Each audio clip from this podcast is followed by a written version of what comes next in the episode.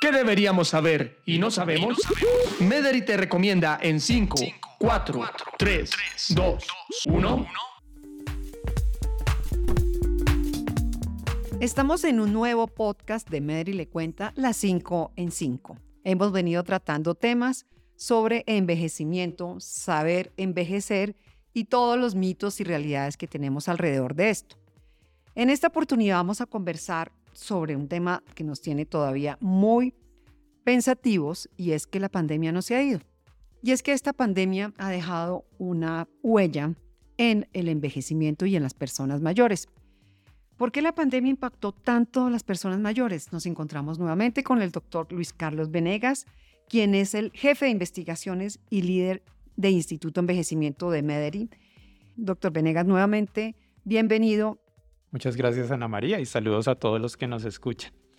Bueno, la pandemia impactó mucho a las personas mayores por dos cosas. Primero, porque el virus lamentablemente afectó muchísimo más a este grupo poblacional por una serie de cambios normales en el envejecimiento, su sistema inmunológico no responde de la misma manera, era un virus nuevo, impactó a muchas personas al mismo tiempo, con lo cual los sistemas de salud se vieron sobrepasados, pero aparte de eso y saliendo un poquito de lo que fue la enfermedad, también los impactó mucho porque se vieron afrontados a unas situaciones de soledad, de aislamiento, los cuales son consecuencias que todavía estamos afrontando y que lamentablemente todavía no tenemos muy claro qué fue lo que ocurrió en esas personas bajo esos contextos. Doctor, todavía estamos en pandemia, todavía no ha sido levantada la pandemia por la Organización Mundial de la Salud aún vemos consecuencias y huellas en nuestras personas que nos rodean, de adultos mayores, nuestros abuelos, papás, tíos, en fin, familiares o muy cercanos que todavía tienen esas secuelas de la pandemia. ¿Se hicieron bien las cosas? ¿Qué podemos seguir haciendo? ¿Cómo ve usted eso desde el punto de vista del envejecimiento? Yo creo que se hicieron las cosas que se tenían que hacer en su momento. O sea, Creo que juzgar ahora es muy fácil a los sistemas de salud, por ejemplo, los italianos, los españoles que en su momento limitaron el ingreso a los hospitales de personas mayores de 80 años, creo que fueron las decisiones que se tuvieron que tomar en ese momento y, juzgarlos ahora no sería justo. Creo que las cosas hubieran podido haber hecho un poco mejor en algunos contextos, de pronto con las personas que no asistían a los hospitales, pero que estaban en sus casas solas, aisladas, creo que ahí sí nos faltó un poquito más de eh, conciencia con este tipo de poblaciones, pero creo que las cosas se hicieron como debieron haberse hecho. Y esa respuesta me da para las siguientes. ¿Qué aprendimos? ¿Cuáles fueron esos aprendizajes en, esta, en ese periodo de pandemia? Primero, a preparar a los sistemas de salud para afrontar situaciones de catástrofe.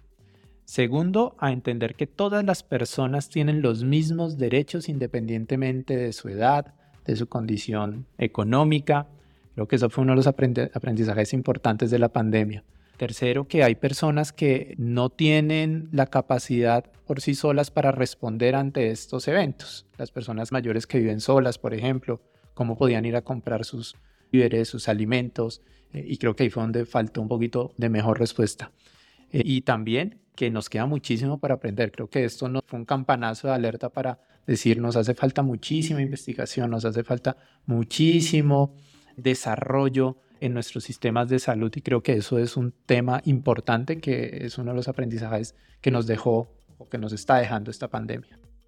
Doctor Venegas, ¿se puede decir que la pandemia cambió o aceleró el envejecimiento? Sí, esas son algunas de las cosas que estamos viendo y es que, por ejemplo, la incidencia de deterioro cognitivo se ha visto aumentada, la incidencia de trastornos depresivos también se ha visto afectada, pero también hay algunos datos interesantes y es que parece ser que aquellas personas que eh, se vieron afectadas por el virus parece que también están envejeciendo de una manera más rápida. Obviamente estos son solo datos iniciales, pero sí, indiscutiblemente la pandemia, tanto el virus propio como todo lo que nos originó el aislamiento, todas estas cosas, parece que sí están acelerando el proceso de envejecimiento y lo están cambiando de una manera bastante importante.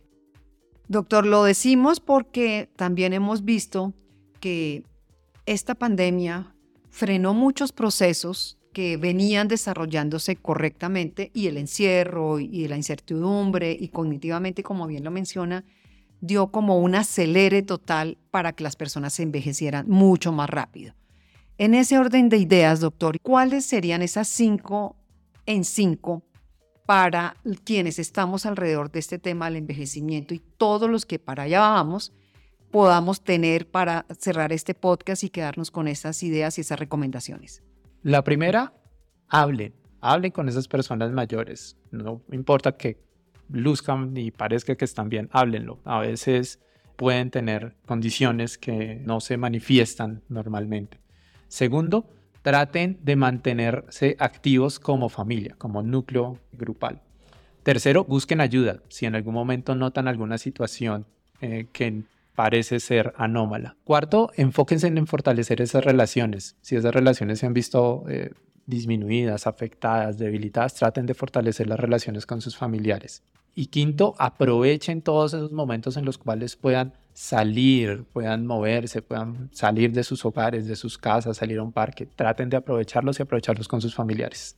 Excelente y las recomendaciones que al parecer pueden ser tan fáciles, no somos conscientes que eso ayuda a tener un envejecimiento saludable, como bien lo estaba mencionando doctor Venegas. Muchísimas gracias y puedo resumir que el entusiasmo es el pan diario de la juventud. Salir, poder conversar con los amigos, con la familia, hablar de cosas agradables nos permite tener una mejor vejez. Muchas gracias y nos veremos nuevamente en podcast Medellín le cuenta.